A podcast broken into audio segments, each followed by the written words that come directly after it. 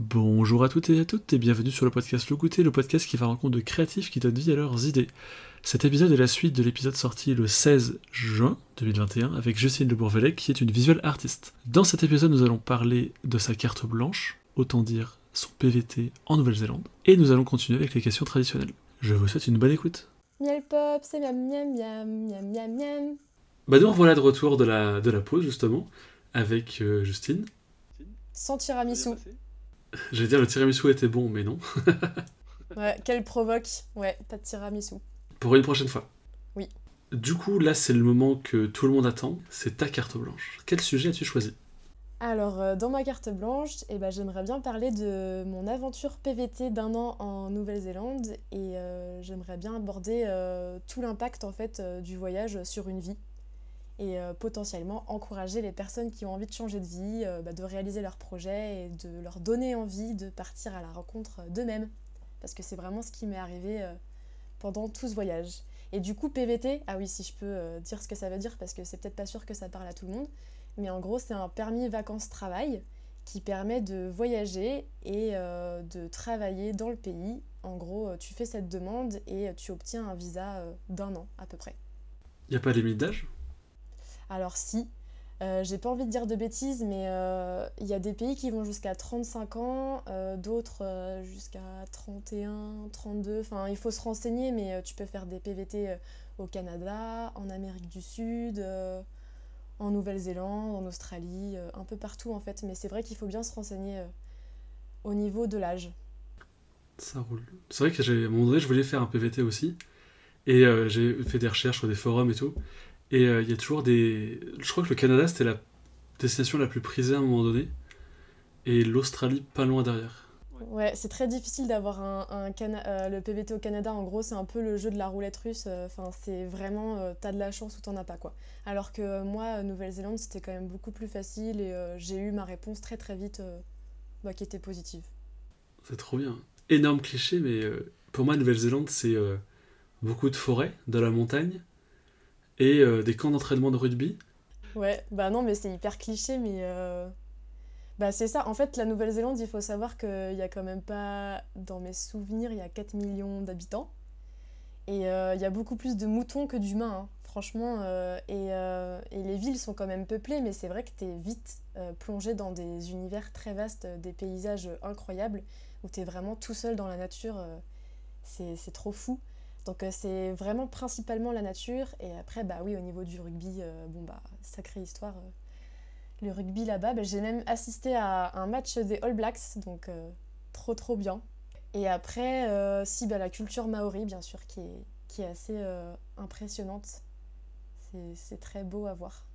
C'est euh, Auckland, la capitale, je crois? Alors, faut pas que je dise de conneries. Euh, la capitale, c'est Wellington, et Auckland, c'est la capitale économique. Et toi, du coup, t'étais où en Nouvelle-Zélande? Alors en fait, j'étais un peu partout parce que euh, le PVT, l'avantage, et c'est ce qu'on fait souvent entre backpackers, mais c'est qu'on achète une voiture en arrivant, euh, un van ou une voiture aménagée, et l'idée c'est de faire un road trip euh, sur toute l'année quoi. Donc en fait, on était en, itinérance toute l'année. Les seules fois où on s'est un peu posé dans des endroits, c'est tu t'arrêtes un peu dans des auberges de jeunesse pour faire une petite pause, ou alors quand on s'arrêtait bosser bah, en saison dans des fermes, où là tu peux vivre parfois dans une maison. Mais sinon, j'ai, on a vraiment visité euh, tout le pays euh, sur un an avec euh, ma super copine Julia. Trop bien. Et t'as des, des spots comme ça où. Enfin, j'imagine que sur un voyage sur un an comme ça, un peu route, t'as forcément des moments où tu te fais un peu peur, mais des moments où t'es super waouh, genre. J'ai pas de mots pour le dire, juste waouh. Ouais, waouh, il y a eu beaucoup de waouh, ouais. Et euh, je suis assez émotive, donc euh, il y a pas mal de fois où je me suis dit je vais finir par chialer parce que c'est c'est impressionnant comme pays. Mais ouais, non, je pense que, en fait, ce qui est incroyable dans cette expérience, c'est que on va au-delà de, soi-même, on apprend beaucoup à se connaître et euh, on se dit, bah en fait, euh, on apprend à devenir débrouillard en fait. Je sais pas trop comment expliquer, mais ouais, c'est ça en fait. Euh, on, on dépasse certaines limites et du coup, c'est vrai qu'on a rencontré beaucoup de monde pendant notre voyage, donc c'était toujours des choses très improvisées. En fait, il faut pas avoir peur des imprévus, en gros. Tous les jours est une nouvelle journée, tu te lèves le matin, tu sais jamais où tu vas forcément dormir le soir, euh, tu sais pas trop ton programme du lendemain, t'as as une idée de parcours, mais des fois en fait tu vas rencontrer des gens qui font qu'en fait tu vas te retrouver là plutôt que là et, Et c'est vraiment chouette, c'est une grande liberté. Et après, bon, bah, il y a des petites galères, bien sûr. Euh, je pense les plus grosses galères qu'on a eues, mais c'est avec la voiture, tu peux avoir des pannes un peu. Euh, bon, surtout quand tu connais rien au domaine de la mécanique, franchement, ça te forge, hein des petites galères. Et puis après, bah, c'est le bonheur d'atterrir dans des endroits qui te, qui te scotchent. Enfin, le soir, tu, tu dors sur une plage, t'es trop bien et tu profites du moment présent. Ça, c'est cool. Est-ce que tu as eu le temps de. Ça, c'était quand ce voyage en Nouvelle-Zélande? Bah, en gros, alors les gens vont me détester, mais en fait, on a décidé de partir en décembre 2019, ce qui fait qu'on a passé toute l'année 2020 là-bas, euh, en pleine crise euh, du Covid. Donc, euh, ce qui n'était pas évident non plus, parce que franchement, quand on a commencé, au début, on rigolait un peu avec ce virus, on se disait oui, bon, on voyait un peu les gens paniquer, on se disait ça va bien se passer, et en fait, on a compris l'ampleur de la, bah, du virus. Et j'ai eu très très peur parce qu'à un moment je me suis dit ça fait même pas deux mois qu'on est là et on va devoir tout abandonner et rentrer en fait. J'ai eu vraiment très très peur et, euh, et ma pote aussi. Et en fait, euh, voilà, moi je me suis dit non, il faut vraiment qu'on trouve des solutions pour rester. Et puis en fait, on a eu un premier confinement comme, euh, un premier confinement comme en France qui a duré un mois et demi. Et ce qui est super stressant en fait, c'est que bah, toi tu as juste une voiture. Donc en fait, ça marche pas, il faut trouver vraiment un logement. Et puis bah, les logements ça coûte cher. Donc euh, l'idée c'était de trouver vite un logement à plusieurs pour pouvoir payer pas trop trop cher ou alors qu'il y ait des habitants euh, qui soient solidaires et qui te logent euh, le temps que tu retombes sur tes pattes. Et du coup on a réussi à trouver un, logement assez vite à 6 heures de route. Mais voilà, on n'a pas hésité une seule seconde, on y allait et au final on a eu beaucoup de chance parce que bon, il y a eu des petits coups de mou au moral, mais comme tout le monde dans le monde entier, mais on s'en est bien sorti. Et ce qui était assez fou, c'est que la Nouvelle-Zélande, elle a pu gérer la pandémie vraiment bien vu que c'était une île. Et en fait, ils ont fermé bah, les frontières. Ce qui fait que nous, on a pu reprendre notre vie normalement quand même à partir de mai, quoi. Donc euh, voilà, c'était un énorme avantage. Euh, on a pu vivre, euh, ouais, normalement, bon, avec certaines restrictions, mais, mais c'est vrai que ça nous a pas empêché de profiter du voyage. Trop cool. Et je me posais la question de quand est-ce que c'était pour savoir si tu as eu le temps de digérer ton voyage, ton expérience d'un an, et le retransmettre dans tes collages? Alors, quand j'étais en Nouvelle-Zélande, euh, bah, déjà j'ai fait beaucoup de collages en lien avec la Nouvelle-Zélande. Donc en fait, toute l'année là-bas, tous les collages que je postais sur Instagram, c'était vraiment lié directement à la Nouvelle-Zélande. Donc ça m'avait déjà inspiré euh, directement. Et après, à mon retour, je dirais que je sais pas si ça va m'inspirer d'autres créations, parce que pour moi, c'est une expérience qui est terminée, donc euh, j'ai plus forcément de choses à raconter sur ce pays. Mais c'est surtout d'un point de vue personnel, je pense. Je sens vraiment que ça m'a changé, moi, euh, et, que, et que je suis différente et que j'ai envie de mettre des choses en place euh, ici maintenant euh, pour vivre différemment quoi. Pour plus être en cohérence avec moi-même et avec ce que j'ai vécu là-bas. Ça nous a vraiment appris beaucoup de choses dans notre mode de vie, vivre simplement, enfin vraiment très simplement, minimaliste et se dire que finalement on n'a pas besoin de grand-chose pour vivre heureux. Ouais, c'est ça. Non, c'est vraiment profiter pleinement du moment et et ouais, c'est marrant parce que par exemple, rien que l'étape de faire le sac pour partir à l'autre bout du monde, tu te dis waouh, je pars un an euh, et il faut vraiment partir avec peu de choses. Parce que quand tu vis dans une voiture, tu apprends à être euh, bah, hyper minimaliste. Et je sais pas, ouais, tu, en fait, ouais, tu relativises plein de choses. Après, tu, tu savoures pas la vie de la même manière. Et euh, même sur ma manière d'appréhender mon travail, ben, c'est vrai que humainement j'ai appris plein de choses et, j'ai envie que ça puisse se ressentir dans, dans, les projets que je vais faire à l'avenir. quoi. C'est cool. Question très con, mais il y a combien d'heures d'avion euh, Nouvelle-Zélande-France C'est super long. Euh, déjà, en plus, c'est hyper drôle comme histoire, mais quand on est parti, c'était mon anniversaire. Et j'allais avoir 27 ans. Et en fait, on rigolait parce qu'avec le décalage horaire avec mes potes, on, on se disait, ouais, je vais avoir l'anniversaire le plus long du monde. Et en fait, on avait trop mal calculé. En fait, j'ai eu l'anniversaire le plus court du monde. Ah, dans l'autre sens? Bah ouais, c'était. Enfin, on est nul en maths, donc franchement, c'était obligé qu'on se plante. Mais euh, heureusement qu'on n'a pas raté l'avion d'ailleurs. Mais il y a une copine qui nous attendait euh, là-bas, à Auckland. Pour... Elle nous attendait pour l'apéro en fait. Et elle avait mis une photo sur euh, sa story Instagram en mode petite bière en attendant les copines. Et nous, quand on voit ça, on se dit, mais attends, mais elle nous attend, mais nous, on n'arrive que dans je sais pas combien d'heures. En fait, on s'est rendu compte qu'il y avait un gros souci dans les heures et elle nous attendait un jour trop tôt. Bref, c'était de notre faute. C'est n'importe quoi. Et il y a au moins ouais, 28 heures de vol à peu près. Ça peut varier en fait. Là, si tu veux, on a fait Nantes-Paris en bus. Après, on a fait Paris-Londres en avion. Euh, Londres-Hong Kong, Hong Kong-Auckland. Donc, euh, t'es bien décalqué quand même. T'es vraiment perdu. En arrivant, franchement, euh, on a dormi plusieurs heures pour se remettre dedans quoi. Ouais, puis le stress à chaque fois avec chaque correspondance de toutes les avoirs et tout. euh. Ouais, c'est super stressant. Enfin, prendre les bus et puis t'arrives dans un nouveau pays donc tu connais pas trop. Bon, moi je sais que Julia, elle, elle parlait super bien euh, anglais parce qu'elle a eu l'occasion de vivre euh, deux ans euh, aux Pays-Bas. Mais euh, moi, mon anglais, franchement, euh, à l'époque, je me disais waouh, bon, on va voir où ça me mène. bon, au final, j'ai fait des progrès et puis je pense c'est vachement aussi apprendre à se faire confiance et se dire que là-bas, il y a vraiment personne qui juge. Enfin, les gens sont vraiment très accueillants et hyper bienveillants et super sympas. Donc, euh, franchement, ça c'est bien fait, mais c'est vrai que ouais, au début, t'es un peu perdu. C'est normal. Nouveau pays, nouvelle culture, euh, nouvelle hémis- hémisphère aussi. Ouais, ça change complètement. Tu sens que tu arrives sur une île au niveau de, euh, bah, des températures. Enfin, c'est fou, c'est tellement un autre univers. Après, c'est vrai que je dirais pas que c'est une claque euh, au niveau culturel parce que c'est des codes qui sont assez proches des nôtres. Par exemple, tu vois, là, moi, je voulais aller en Amérique du Sud. Je pense que ce serait complètement différent. Je sais que on voulait aussi aller en Asie, en Australie, après euh, la Nouvelle-Zélande. Mais bon, avec le Covid, c'était compliqué, donc on a un peu annulé ces projets-là. Mais je sais que ça aurait été euh, différentes cultures. Mais euh, la Nouvelle-Zélande, c'est quand même vraiment différent. euh. Même si on n'est pas complètement perdu dans ce qu'on connaît, c'est quand même un dépaysement euh, énorme. Où tu as l'impression que tu. Je sais pas, tu peux être qui tu veux. Je sais pas comment expliquer, mais euh, on te laisse beaucoup ta chance en Nouvelle-Zélande, même euh, dans le rapport au travail. Par exemple, euh, en France, il y a beaucoup cette notion de il faut avoir un CV, un parcours, des choses à montrer pour pouvoir trouver un boulot euh, des diplômes, alors qu'en Nouvelle-Zélande, je trouve que les habitants, ils vont beaucoup te laisser ta chance, te faire confiance et euh, croire en toi. C'est une, belle mentalité.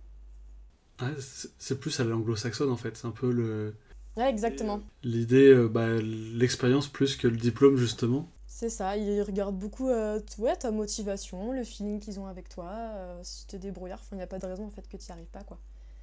Bon, après, ça peut pas s'appliquer à tous les domaines, mais euh, non, c'est vrai que sur ça, ouais, c'est très britannique. Bah, même sur la bouffe, c'est marrant, enfin, je pense à la bouffe parce que j'avais trop peur en débarquant là-bas que tout soit pas hyper bon. mais en fait, c'est fou parce que il y a, y a de toutes les cultures, parce que vu que c'est très proche de l'Asie, bah, c'est vrai qu'il y a beaucoup la culture asiatique. Les Maoris aussi, c'est incroyable humainement. euh. Enfin, ils ont vécu quand même une histoire très très compliquée. euh, voilà, à la, à la base, la Nouvelle-Zélande, c'était eux qui étaient les premiers sur, sur ce petit bout de terre quand même. Et euh, c'est beau, je trouve que c'est un beau mélange en- entre pas mal de cultures quand même. T'as essayé de travailler là-bas? Enfin, à part le PVT. Ouais, en fait, euh, juste avant de, démissionner euh, de mon travail euh, à Paris, je me suis dit, je vais me lancer en statut freelance. Euh, comme ça, si jamais j'ai des projets à distance avec la France et peut-être qui sait en Nouvelle-Zélande, bah, au moins j'aurai un statut voilà, fixe. Du coup, je suis partie dans cet esprit-là, mais je voulais pas avoir trop de contraintes et de stress. En fait, j'avais vraiment envie de vivre mon aventure à 100% et de pas être trop stressée dans un univers que je connaissais déjà. Donc en fait, euh, c'était vraiment euh, à l'improviste. euh, on a quand même beaucoup travaillé dans des fermes, dans du travail saisonnier, donc il n'y a rien à voir avec ce que je fais en France. Donc voilà, les patates, les oignons, les kiwis, les pommes, enfin tout quoi. Donc ça change beaucoup aussi de ce qu'on fait et je trouve ça hyper intéressant de changer un peu de domaine. Et après, non, là-bas, j'ai pas du tout fait de projet avec des agences en tant que freelance, mais euh, j'ai quand même fait des projets à distance avec la France. Donc c'est bien parce que ça m'a quand même continué, enfin ça m'a permis de, de continuer à travailler ma, ma page Instagram et, et mon activité d'artiste visuel, quoi. C'est cool. Et tu recommencerais? Oui. ouais, non, j'ai qu'une envie, c'est de repartir. Bah, en fait, euh, là, ce qui était génial, c'est que c'était. euh, je pense que j'avais quand même des peurs de partir toute seule, mais, mais je pense que j'étais capable. Mais le fait de partir avec une amie, ça m'a vachement rassurée. Et au final, je regrette pas du tout qu'on soit parti à deux, parce que euh, voilà, on était à l'aise, on a pu rencontrer des gens facilement. Enfin, ça te rassure, mais c'est vrai que pour une prochaine expérience, j'aimerais vraiment pouvoir partir euh, toute seule. Euh, par exemple en Amérique du Sud ou ailleurs, je sais pas encore, mais, mais voilà, dans un autre pays. Je trouve que les personnes que j'ai pu rencontrer qui voyageaient seules en Nouvelle-Zélande, elles, elles ont vraiment appris beaucoup de choses sur elles-mêmes et mine de rien, je trouve que tu te dépasses et euh, tu sors vraiment de ta zone de confort et je pense que ça peut vraiment bouleverser ta vie euh, sur plein plein de choses. Donc euh, c'est ouais, c'est vraiment un projet que, que j'aimerais pouvoir faire, oser le faire en tout cas. Ça, c'est cool. Et du coup, le... au début, tu disais vouloir conseiller les gens à partir. C'est vrai que des, des voyages, ça, j'en ai fait quelques-uns. Et c'est toujours intéressant. Et je pense, enfin, j'en ai déjà discuté dans d'autres podcasts, je crois, mais c'est vrai que tu as plus d'opportunités seul que euh, même à deux, trois ou plus de personnes parce que tu es tout seul et tu es peut-être plus ouvert au, cas où il y a des opportunités qui se présentent à toi et les gens le sentent aussi. Enfin, je sais pas comment l'expliquer, mais c'est un peu l'idée. Ouais, si, je suis vraiment d'accord. Je trouve, je trouve que être parti à plusieurs, enfin là c'était à deux, ça va, mais tu tombes vite avec des Français et le risque c'est de rester beaucoup euh, entre Français. Après, euh, c'est vrai que dans le boulot ou dans les rencontres, bah, tu passes quand même beaucoup de soirées avec des étrangers. Enfin, c'est trop trop chouette, mais c'est vrai que tu vas peut-être plus rester dans ta zone de confort en groupe et à quelques occasions en sortir. Je sais pas, c'est vrai que. Mais quand t'es tout seul, je trouve que. Enfin tu te lances dans des trucs complètement dingues et tu te dis bah je verrai bien ce que ça donne. Euh. Enfin c'est assez fou. Euh, moi je sais qu'à un moment je suis partie toute seule avec un Américain, euh, ça, voilà petite histoire en direct, mais je suis partie avec un Américain une semaine à l'autre bout du pays et c'était trop bien et je me pensais pas du tout que j'étais capable de faire ça, surtout que l'anglais j'étais pas forcément à l'aise et il y a une prise de risque et, et, tu te dis bah je suis fière d'avoir accompli ça parce qu'en fait je me suis débrouillée et ouais, je sais pas, c'est. C'est pouvoir euh, vraiment sortir de sa zone de confort en fait. Parce que je trouve que quand tu es dans le tourbillon des études, du travail, de ce que tu connais en France, bah, tu te questionnes pas toujours sur tes envies profondes. Et, je trouve que l'expérience de voyager, et eh ben, en fait, ça te permet de te retrouver toi, d'être en connexion avec euh, bah, la nature, euh, et continuer d'apprendre plein de choses que tu avais arrêté d'apprendre en France. Enfin, tu continues d'être curieux sur euh, plein de nouvelles choses. Et ouais, tu te sens vivant, quoi. Tu prends du temps pour toi et tu te retrouves, en fait, je trouve. Et ouais, ce que je veux dire aussi par rapport aux personnes qui hésitent encore ou qui ont peur, souvent on a peur d'un espèce de vide en se disant si je le fais, bah qu'est-ce que je vais faire et qu'est-ce qui va m'arriver? Enfin, on a peur du qu'il n'y ait pas de but ou de choses comme ça. Mais je trouve que, par exemple, moi, j'ai vécu 5 ans à Paris et je savais plus trop de quoi j'avais envie. Euh, enfin, j'étais vraiment perdue. Et, euh, et c'est vrai que le voyage m'a permis en quelque sorte de renaître. Je trouve que c'est quelque chose qui, qui, revient beaucoup quand on demande aux backpackers comment ils se sentent après un voyage. Et vraiment, tu as vraiment le sentiment de, de renaître, quoi. Parce que la nature, les gens, les rencontres, les cultures différentes, et eh ben, elles te permettent de te reconnecter à, toi et je trouve que c'est vraiment bah, une sorte de bouleversement euh, positif, quoi. Je sais pas, peut-être qu'on mûrit, on grandit, donc on se sent mieux dans son corps après et dans son esprit. Et ouais, franchement, je me sens différente, mais positivement. Trop cool. Du coup, si je vais résumer, ton voyage en général et la Nouvelle-Zélande en particulier t'ont permis peut-être de faire sauter quelques verrous des, contraintes que tu avais Ouais, c'est ça. En fait, euh, je trouve que des fois, on se met beaucoup de barrières parce que tu vois, souvent après tes études, bah, il faut chercher euh, un poste stable qui te permette de, gagner ta vie, rentrer dans la vie active. Euh, c'est beaucoup de choses comme ça qui sont ancrées dans notre société et je trouve que certes, moi ça m'inquiète de ne pas être à l'aise financièrement, mais je me rends compte que j'ai pas forcément besoin de beaucoup d'argent pour être heureuse. Et en fait, je me dis si je me découvrais plutôt avant de rentrer dans la vie active, et je regrette pas de l'avoir fait parce que j'ai retrouvé un certain sens à ce que je veux faire je, sais plus vers où je veux aller. Et, euh, voilà, euh, en revenant, j'ai décidé de mettre en place des nouvelles habitudes pour m'épanouir, apprendre à vivre autrement. Et euh, c'est ce que je souhaite à tout le monde, de pouvoir se découvrir et se dire que tout est possible à chaque instant quand on enlève un peu les barrières. Petit instant poétique, mais ouais, encourager les gens et faire tomber un peu ses peurs. C'est important. Non, c'est vrai. Miel pop, c'est miam miam miam miam miam miam. Parfait. Bah du coup, sans transition, on va quitter la Nouvelle-Zélande, on va revenir euh, du côté de Nantes. Ouais, c'est sympa aussi. du coup, partons sur les questions bonus. Alors j'espère que tu as bien travaillé, mais quel est ton mot préféré? Bah là, tout de suite, comme ça, euh, avec tout ce qu'on s'est dit avant, je dirais liberté. Ok, pas de, pas de justificatif. Là, c'est le moment un peu euh, sélectif où il faut faire des choix. Est-ce que tu peux nous recommander trois artistes que tu aimerais faire découvrir ou redécouvrir? Euh, Oui, bah, c'est super difficile parce que je suis quelqu'un de très très indécise, donc euh, ça a été chaud de te faire une petite sélection de trois artistes. Mais au début, je voulais faire vraiment des artistes bah, du coup liés à l'univers du collage. Et en fait, je me suis dit, c'est pas évident, j'ai plutôt envie de parler d'artistes qui m'ont mis une claque visuelle. Du coup, le premier, c'est Laurent Chéer. C'est un ancien publicitaire qui est devenu photographe et lui, en fait, euh, son travail, c'est magnifique. C'est de, il a réalisé en fait une série sur des maisons volantes. En gros, c'est comme si euh, il arrachait les, maisons euh, de leur contexte et en fait, il les a mis en scène dans le ciel. Et c'est hyper fou parce que c'est un univers très poétique et onirique. Je pense que je dois avoir un lien avec, avec tout ça. Mais euh, en fait, chaque élément raconte quelque chose. Et euh, là, comme ça, je te dis, c'est une maison. Tu vas avoir l'impression que c'est juste une façade. Mais non, en fait, on va vraiment rentrer dans l'histoire de la maison. Il y a plein d'objets, des personnages. Enfin, il y a une vraie histoire qui se raconte. Et je trouve que c'est, si, je dois définir son travail, c'est vraiment la magie du détail. La dernière fois que je suis tombée dessus, j'ai dû rester une heure bloquée euh, sur son travail tellement. Enfin, je trouve ça vraiment magnifique. et c'est vrai que ça me rappelait un petit peu euh, le château ambulant de Miyazaki. Je sais pas si tu vois, c'est un de mes. Je vois, mais j'ai pas vu. C'est un de mes dessins animés euh, préférés. Euh, et en fait, je trouve. D'ailleurs, lui aussi, il a dit dans, dans un interview que j'ai lu, mais, mais c'est une de ses références. Mais ouais, je trouve ça vraiment magnifique. En fait, c'est très détaillé et visuellement, c'est vraiment beau. Ok. Deuxième artiste? Ouais, alors le deuxième artiste, enfin c'est une femme, euh, c'est Le Fan Hawk. Je sais pas trop si je le prononce hyper bien. Euh, et en gros, alors elle, c'est une photographe et artiste euh, visuelle américaine. Et je suis subjuguée à chaque fois devant son univers parce que c'est un univers super surréaliste et onirique. onirique qui revient. Ouais, ça revient. Mais ouais, je dois avoir un truc avec ça. Je sais pas, j'ai envie de rêver peut-être. et en fait, c'est mystérieux et grandiose. En fait, comment expliquer euh, elle, intègre en fait des personnages euh, vêtus, mais souvent de draps noirs. Et euh, elle les intègre dans des paysages complètement désertiques. Et en fait, le contraste entre cette couleur noire et le paysage, il est complètement dingue. Et bon, ils sont pas toujours vêtus en noir, mais, c'est souvent très très beau.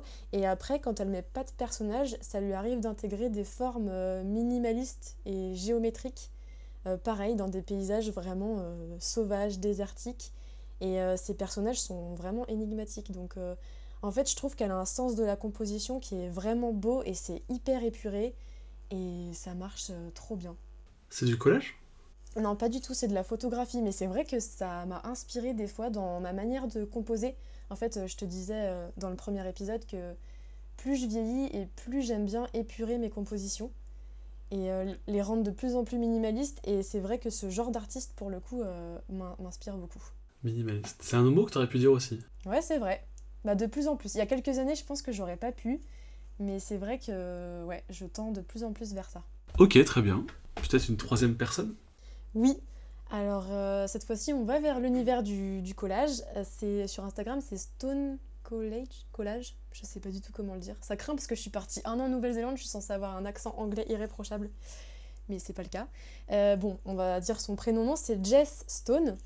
Et euh, là, c'est marrant parce que du coup, c'est encore un univers très minimaliste, donc on va dire que ça m'inspire beaucoup en ce moment. Mais euh, donc, cette personne fait un, vraiment un mélange d'illustration et de collage, et c'est super coloré, épuré et poétique, donc on y revient.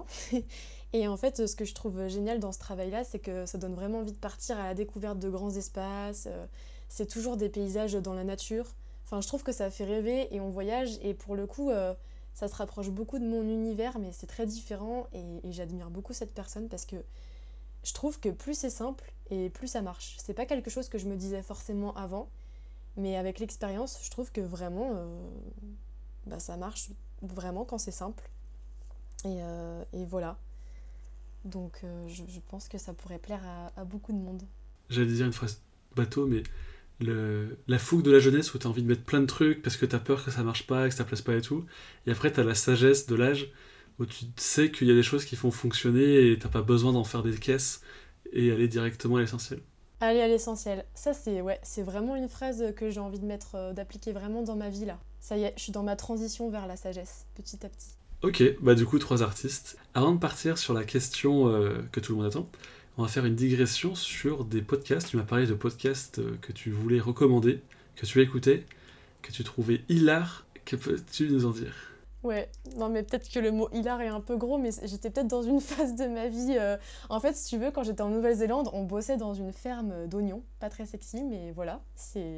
Et en fait, euh, bon, il y a des jours c'était beaucoup moins rigolo que d'autres, et c'est vraiment du travail à la chaîne, donc j'ai écouté mais plein de podcasts pour, pour m'occuper le cerveau je vais pas forcément conseiller 15 000, mais il y en a un qui m'a vraiment euh, beaucoup marqué et qui m'a vraiment beaucoup fait rire.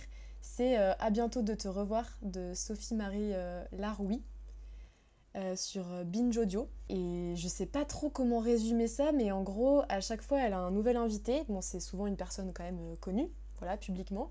Et ça n'a aucun sens, quoi. Elle pose, ça sort vraiment de des choses qu'on a l'habitude d'écouter dans les podcasts.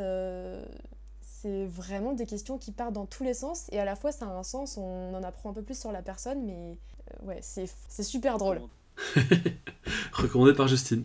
Allez, la classe. Du coup, on va partir sur la dernière question des podcasts. As-tu déjà rencontré quelqu'un de connu? Et cette rencontre a-t-elle été euh, impromptue, drôle, rigolote, euh, originale? Ouais. J'ai une petite histoire drôle, enfin c'est pas si drôle que ça, mais moi je trouve ça assez euh, insolite.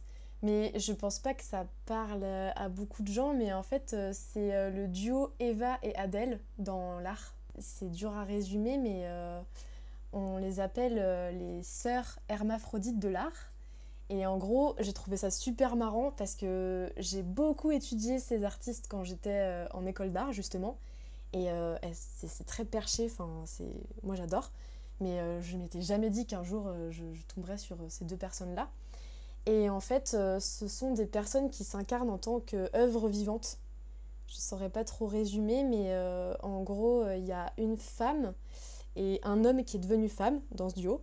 Et ils ont une apparence vraiment. Euh, ils ont elles, ont, le crâne rasé et euh, elles sont euh, habillées toujours dans des tenues, des tenues complètement loufoques de femmes. Et leur but, c'est bah de, de se faire remarquer, de questionner. Elles sont vraiment œuvres à part entière. Leur corps est une œuvre en fait. Bon, c'est conceptuel.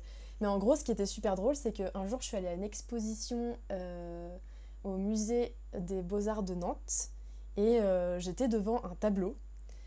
Et euh, elles sont passées à côté de moi et je me suis dit mais attends mais je connais ces visages, enfin c'est fou, enfin je vois très bien qui c'est. Et ça a fait tilt dans ma tête, j'ai compris et en fait elles se sont posées toutes les deux devant le tableau que je regardais et j'ai réussi à avoir un cliché de ces deux personnes de dos devant le tableau et j'étais trop trop fière euh, d'avoir cette photo quoi. Improbable. Ouais c'est vrai. Mais elles sont... ces personnes sont nantaises? Euh, non, elles sont pas du tout nantaises, en fait, elles sont allemandes, il me semble. Ah, donc c'était vraiment improbable de les croiser à Nantes euh, à ce moment-là euh. Bah ouais, c'est fou. Mais je pourrais t'envoyer la photo, hein, si tu veux. C'est assez marrant. Très bien, ça change. Ok, bah merci beaucoup de, ton temps, Justine. Bah avec plaisir, merci à toi de, de m'avoir invité à ce super podcast, je suis trop contente. À charge de revanche pour le tiramisu. Allez, on fait ça. Merci, ciao ciao Salut, merci à tous Miel pop, c'est miam miam miam miam miam miam. Merci beaucoup d'avoir écouté cet épisode jusqu'au bout. Je vous donne rendez-vous le mois prochain pour un nouvel épisode. Ciao ciao